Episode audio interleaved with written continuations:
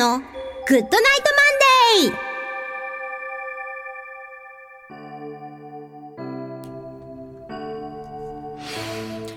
こんばんは。篠笛、神楽笛奏者の秋吉沙羅です。皆さん、暑い夏の夜、いかがお過ごしでしょうか？お元気でしょうか？さあ、8月といえばもうすぐお盆ですね。え、東京では新盆ということで、7月にお盆の行事をされた方が多いと思うんですが、広島の出身の私、やっぱりお盆といえば8月ですね。で、今年のお盆どうしようかなと思ってたんですけれども、久々に徳島の阿波踊りに行って、え有名連の中に入って笛を吹きたいと思っています。ねあの二拍子の独特のあの音の渦の中に今からこう浸れることをとても楽しみにしております。さて、え今月の秋吉沙羅の GOOD NIGHT MONDAY は久々の沙羅の子育てハッピートークからスタートです。そしてようこそゲストコーナーには今年の春知り合った雑誌ひきポスの編集長であられます石崎森人さんをお迎えする予定です。以前から個人的にも引きこもりのことに対して、えー興味関心を抱いておりますので今日はいろんなお話を伺ってみたいと思っております今月もどうぞよろしくお願いしますこの番組は屋根で守り床で支える防水材床材のパイオニア田島ルーフィングの提供でお送りします日々の練習楽器のケアこれは私たちミュージシャンが美しい音楽を奏でるために欠かせないもの。雨漏りしない屋根、足元を支えてくれる床。これは私たちが生活するのに欠かせないもの。安心安全な空間で生活するためにも、防水材、床材のメンテナンスを心がけましょう。屋根で守り、床で支える、田島ルーフィング。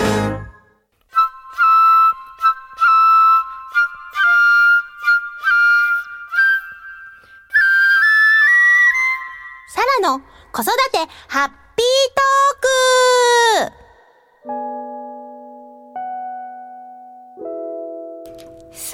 すっかりご無沙汰しております。ハッピートークです。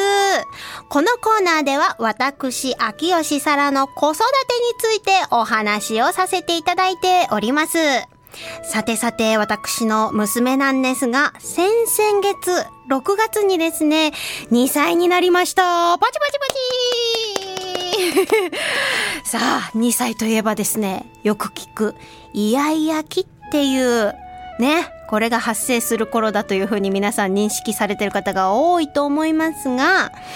最近気づいたこと、確かにね、うちの娘も結構嫌々みたいな感じ言うことがね、増えてきてるんですけれども、よくよくね、聞いてるとですね、彼女の言う言葉がね、最近ね、大丈夫？っていうのが多いんですよ。意味わかりますね。大丈夫？って自分で言ってるんですけれども、どうもね、何でも自分でできます。やってみますので、ほっといてくださいっていうね、意思表示なんですよ、これ。すごいですよ。本当にね、実際に自分でできることが増えてっておりまして、なんかね、なんていうの、急に自立してきてる感じをね、すごい感じるんですよね。例えば、あの、一時保育に預けるとき、ママ、バイバイ自分からですよ。私に対してバイバイって手を振りながらね、見送るですとか、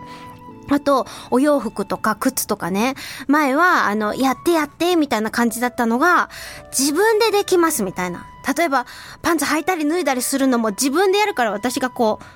手を貸そうとすると、もうやらなくていいです。自分でやります。嫌です自分でやりますみたいなね、感じで、本当にね、自立する姿がよく見られるようになってきております。もしかしたらこのイヤイヤ期って、大人からの目線でつけた名前じゃないですか。子供からすると、何でも自分でやってみたいよっていう思いが、えー、すごくこう、なんていうの、芽生えてきている時期なので、もしかしたら、イヤイヤ期っていうよりも、スルスル期っていうかね、自分でやりたいよっていう気持ちがすごく、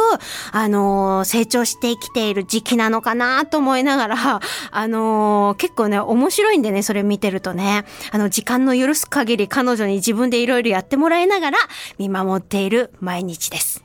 えー、皆さんもね、ぜひ、あの、子育て中の子、あの方もいらっしゃると思うんですけれども、えー、ぜひそんな風な目で見られたらちょっと面白いかもしれないと思います。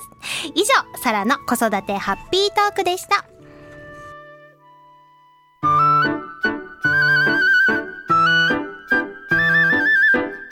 ようこそゲストコ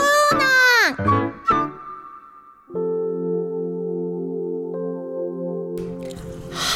ようこそゲストコーナーでございます、えー、本日はですね石崎森人さんお迎えいたしました。どうもこんばんは。こんばんは。今日はですね、えー、何をされてる方まず先にご紹介させていただきます、えー、一般社団法人引きこもり UX 会議の理事そして引きこもり生きづらさ当事者の声が満載のえ引きポスの編集長をなさっている石崎さんです。よろしくお願いいたします。えー、私ね実はこの石崎さんと今年の春桜の綺麗な季節に初めて出会いましたよね。はい、はい、えー、その時にですねえ引きこもりの雑誌が存在しているんですかということでかなりあのびっくりしてあのその時から実は、えー、ゲストにですねお招きしたいなってずっと思っておりましたので今日それが叶って本当に嬉しく思っております。はい。というわけで、ちょっと、あの、今日緊張されている ということで、はい、はい。あの、ちょっと、声がなかなかちょっと今まだ出にくいんですが、これからちょっとね、いろいろお話を伺わせていただきたいと思います。はい、えー、実際、あの、石崎さんも、あの、引きこもりのご経験がある、はい、ということで、あの、まあ、今の活動につながってると思うんですけれども、はい、実際ご自身の経験について、ちょっと語っていただくことはできるでしょうか？はい。はい。えー、っとですね、あの、まあ、引きこもるまでのきっかけっていうのは結構なんていうんですかねこう結構時間がかかってそうなっていったっていうふうに今思うとそう思うんですよね。あのもともと小学2年生ぐらいからこう生きづらさを抱えていてあの、まあそのまあ、学校に行きたくないとか憂鬱であるとか、あのいろんなものに対して矛盾を感じてたんですよ。結構早かったと思うんですけど、はい、それはまああの多分家で結構その家がえー、ちょっと厳しい家だったりとかしたのがあったりとか、あと学校でも結構いじめが蔓延していたとか私自身いじめられなかったんですけど友達がいじめられてたとか。なんか辛いですよね、そういうのってね。なんかそういうものをすごくこう子供って結構そういうものを当たり前だと思ってしまうところなんですけど、うんうんうん、なんか自分はその冷めてるところがあって、はい、あのそういう理不尽をそのまま受け取ったっていうかそうあ理不尽だなって子供のながらに学校って理不尽だなっていうのを思ったんですよね。また家庭もまた理不尽だなと親は何でもかんでもこうあしろこうしろって言ってきてって。そういうものを思ってたのでもう最初小2ぐらいから生きる気力はなかったですよ。そうなんですか、ずい。ぶん早い目覚めですね。はあ。ちょっと自分の小学校2年生の時は多分いじめられてたんですけど私。結構いじめられても気づいてなかったんですよね。後であの時いじめてたのになんで平気な顔してたとか言われてえこの人冷たい人だなと思ってたけど。いじめてたんだって後で気づくみたいな。結構多分鈍感だったのかなって後で振り返って思ったんですけどでも逆に本当石崎さんは、はい、いろんなことに敏感に反応されてたっていうことなんですね。すねはい、なんか結構その敏感な子供で、はい、はい、あの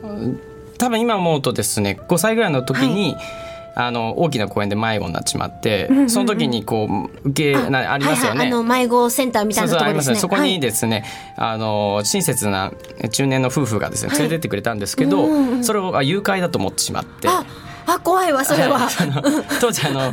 そうですねあのはそう思ってしまって、はい、それであのその後ですねあの、はい、敏感な子供になってある種トラウマを経験してしまって5歳ぐらいなるほどね。で多分それもあってだと思うんですけどねそれで小学2年生ぐらいから生きづらさを抱えてであのまああのいろいろああるんですけど中学高校とかまで、はい。えー、とそんなに不登校など経験もせずですね、うんうん。通うようになるんですけど大学生の時ちょっとうつ病をですね発症してしまうんですよね。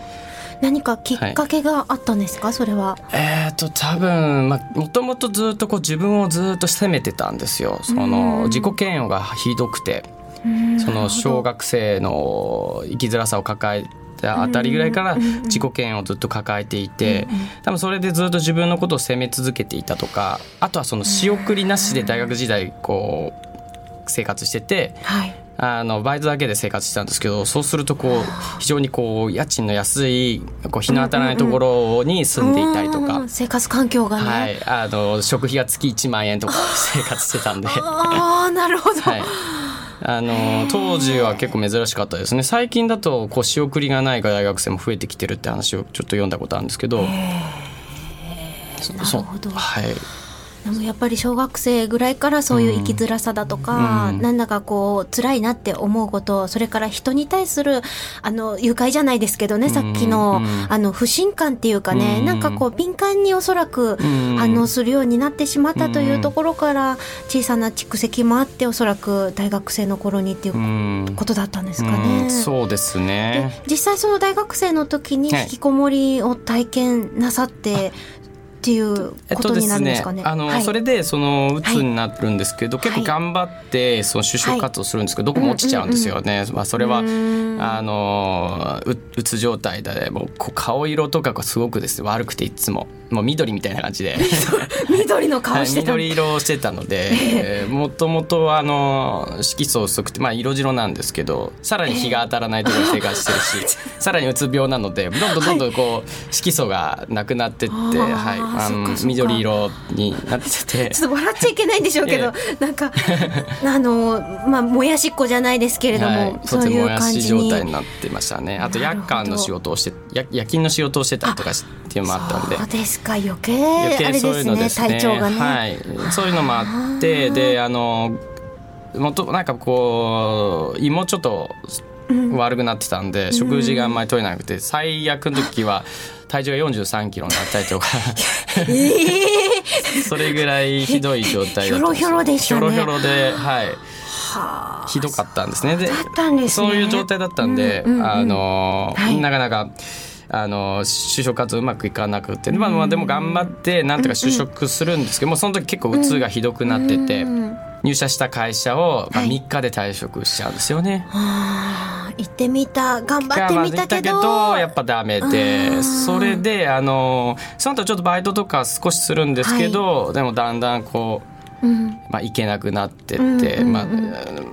まあ、それであのちょっとそのままこう引きこもっていくような感じになってますね。なるほど。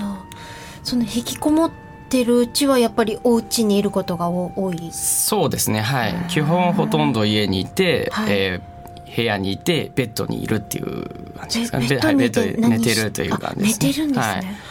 寝てるかだからその起きたら、はい。まあ、ネットをちょっとやるとかそういう感じ。じゃあもう基本的にはお部屋の中で、はい。お食事とかはどうされてたんですか？食事はあの夜とかに家族がね、静まった後にあの朝ごはんを食べるっていう家族 が用意してる朝ごはんを夜食べるっていう生活してました。ええ？あじゃあ家族と一緒にご飯も取らない状態？そうですね。あの取る時もありましたけど基本取らないことが多かった。えじゃあその家族と一緒のお家に住んでるけど、はいはい。ご自身は自分のお部屋の中でだけ極力生活をして、そうですね。家族ともそんなになるべくそうですね。顔はできるだけ合わせたくないなっていう気持ちは強かったですね。そういう生活だった、そうしてて、はい。どどどうでした？ご自身の気持ちは？えっともうずっと地獄のような日々だったと思いますね。ままず自分自身はその働きたくないから引きこもってるってわけではなくて働けなくなってしまって引きこもってるっていう状態で。で、あのーこんな自分なんて最低最悪のクズだってずっと思ってたんで。であのーなんですかねまあ、家族とも顔を合わせられなかったっていうかその申し訳ない気持ちとか、なるほど、はい、が強くてなんかこう今もお話ししててずっと思うんですけど、うんきっと根はすごく真面目。うん。根がすごく真面目で人の気持ちもやっぱり思いやりを持ってうん。いらっしゃる方だと思うんですね。だから感じることができるっていう気持ちもお持ちなんだと思うんです。だからこそそうなった自分を今度は責める。そして親にも申し訳なさを感じるっていうのでますますそういう顔も合わせられない。もっとお部屋からも出れないっていう状況になったっていうことなんですかうんね。そうですね、まあ、あの部屋から出れなくなっちゃう感じっていうのうん。はいろいろ複合していろんなことが重なってくるとは思うんですけど本当おっしゃった通りの部分も多かあったんじゃないかなと思いますね。なるほどなるほど。というわけで、まあ、あの石崎さんがこうして、まあ、引きこもられたでそしてそこから、まあ、今やってる活動につながってくると思うんですけれども、ここで本日、えー石崎さんの方からリクエストいただいた曲「えーザ・ブルーハーツの、えー情熱のバラ」お聴きいただきたいと思います。ザ・ブルーハーツ情熱のバラでした。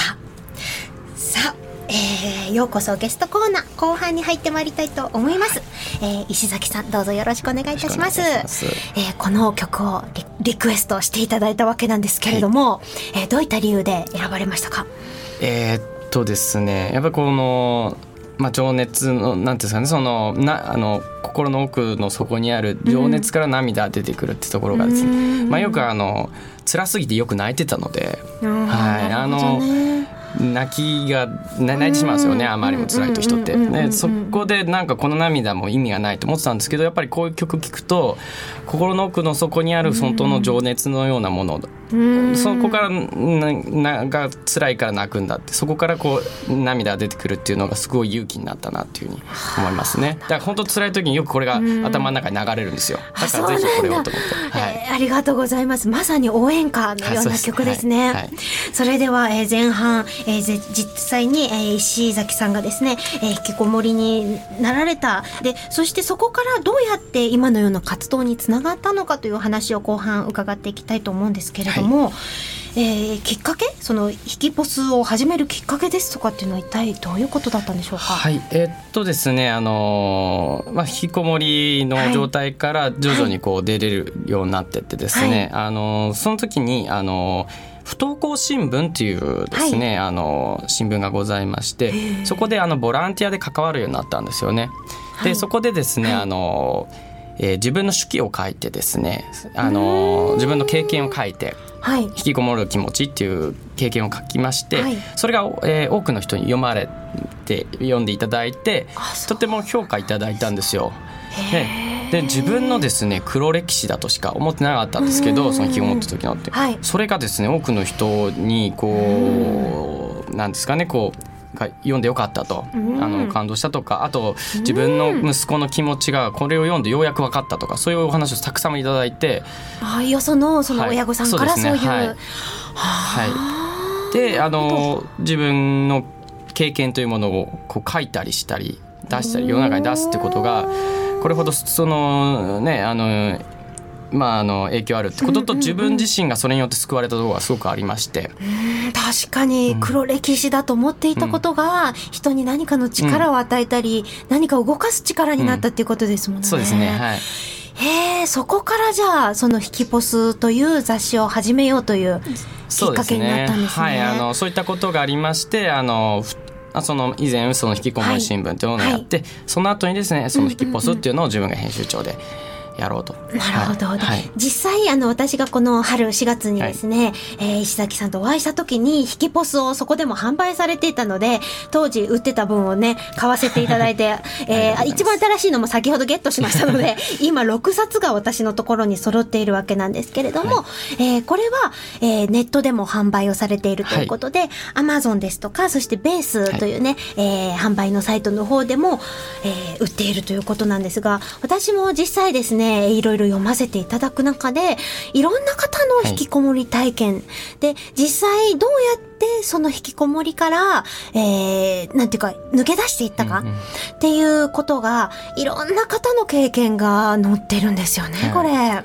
はい。で、素晴らしいなと思ったんですが、まあ、もちろんあの、石崎さんのね、書かれている一番最初の部分っていうのもすごく良かったですし、あの、いろいろ応援してねっていうそのメッセージも、えー、いろんなところにその石崎さんからのメッセージで散りばめられているので、ぜひぜひ、これね、読んでいただけたらなと思うんですが、はい、読んでいく中で、本当いろんな方が結構関わってるんだなっていうのも感じる中で、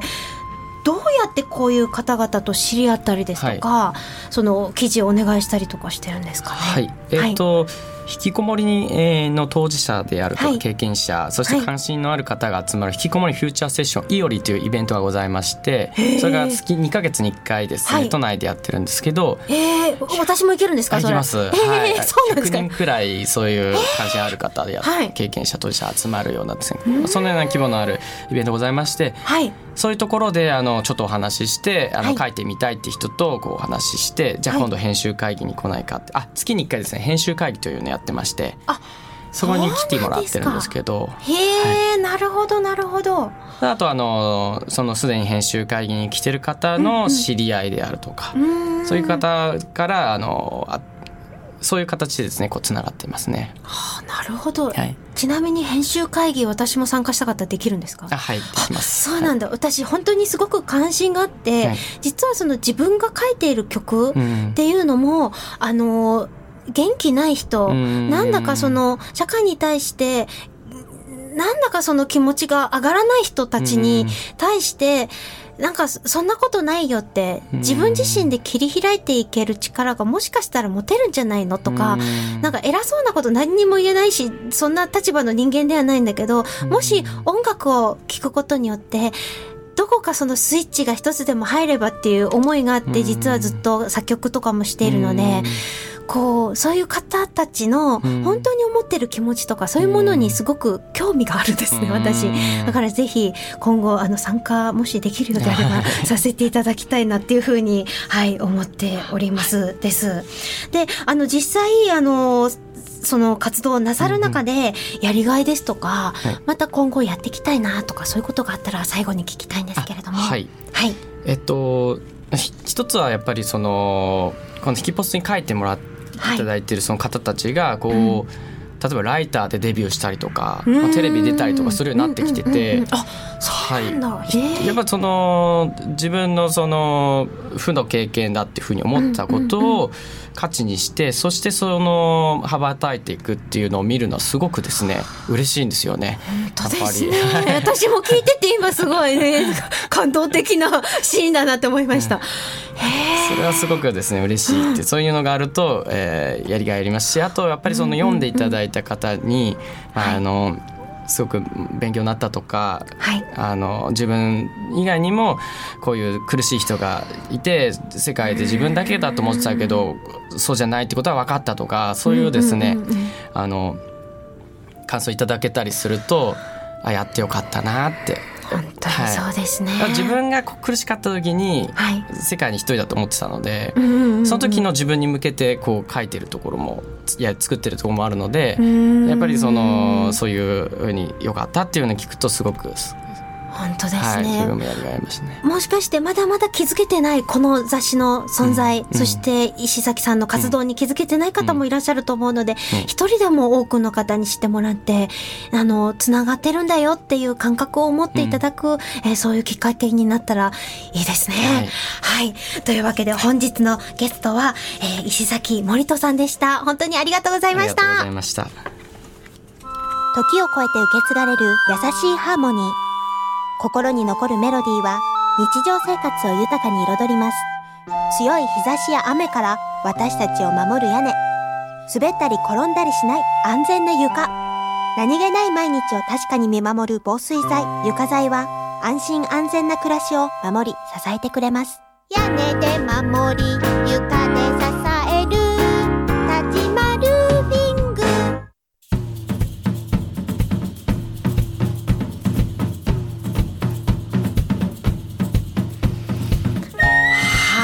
早いもので終わりの時間がやってまいりました。皆さんいかがだったでしょうか？えー、石崎さん、いかがでしたか？えー、結構緊張して あのうまく喋れたどうかわかんないんですけどいえいえでも家でこう、ねはい辛い状態で聞いてる人がいて、うんうんその人にちょっとでも届ければいいなって気持ちで本当ですね。もうこのヒキポスのことももっと多くの方に知ってほしいと私もより強く思いました。え、ヒキポスっていう風に、あの、インターネットで検索していただきますと、えーサイトが出てきまして、そこで、あの、いろんな方が書いてる記事をブログで読むこともできるようになっておりますので、ぜひ訪れてください。そして、え、ヒキポス実際のですね、リアルにその本に触れて読みたいという方は、Amazon やそしてベースでも、えー販売をしておりますということなので、ぜひぜひチェックしてみてもらいたいと思っております。よろしくお願いいたしますお願いいたします。ね、イベントの情報なんかもね、ぜひぜひホームページとかでも調べていってみてもらいたいと思います。えーそして私の、えー情報なんですが、あともう少しになりました。えー8月8日木曜日です。えー秋吉サラライブということで、改名後初のライブを、えー8月8日木曜日、南青山のマンダラにて、えー19時半から行うことになっております。えーミュージシャンすごいですよ。西田、えーさんですとかね、杉浦さん、厚美さん、ゴミさんというですね、えー素晴らしいメンバーで、えーお届けしたいと思っております。えーそして、えーこの番組は放送終了後、インターネットのポッドキャストでも配信をしております。各検索サイトから FM 西東京で検索をしてみてください。えー次回第1月曜日のこの時間もどうぞお楽しみにということで、えーお相手は、忍笛神楽笛奏者の秋吉沙羅でした。えー石崎さん今日はありがとうございました。し皆さん、バイバーイバイバイ おやすみなさい。この番組は屋根で守り床で支える防水材床材のパイオニア田島ルーフィングの提供でお送りしました。